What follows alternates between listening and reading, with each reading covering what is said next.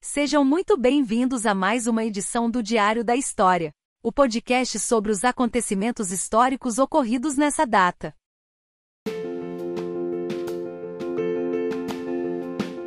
Diário da História, 11 de junho de 1963, monge budista ateia fogo ao próprio corpo no Vietnã do Sul.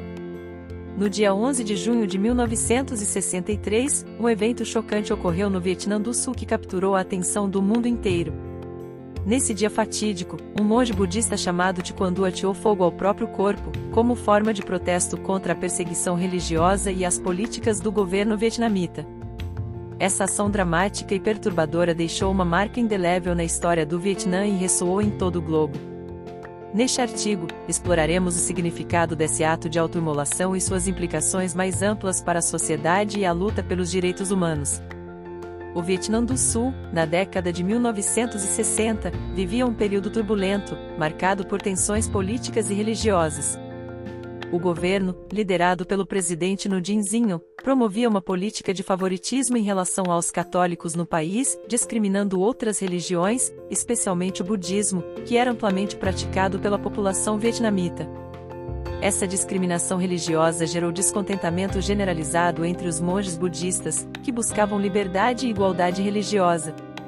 Tiquandu, um respeitado monge budista, decidiu fazer um protesto drástico para chamar a atenção para a opressão que seu povo estava enfrentando. Sentado em uma posição de meditação, ele regou seu próprio corpo com gasolina e ateou fogo. Mesmo em meio a uma dor indescritível, ele permaneceu imóvel e em silêncio, demonstrando uma coragem e uma devoção incríveis à sua causa.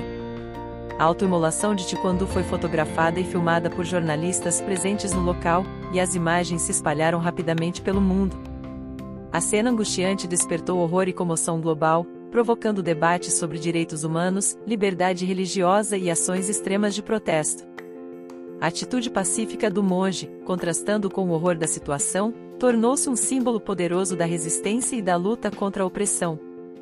Embora a autoimolação de Tiquandu tenha sido um ato individual, seu impacto foi muito além. O protesto desencadeou uma série de manifestações e mobilizou monges budistas em todo o Vietnã do Sul, aumentando a pressão sobre o governo de No Zinhon. Eventualmente, essa pressão culminou em uma revolta que levou à queda do regime. Além disso, a autoimolação de Tiquandu inspirou uma geração de ativistas e defensores dos direitos humanos em todo o mundo.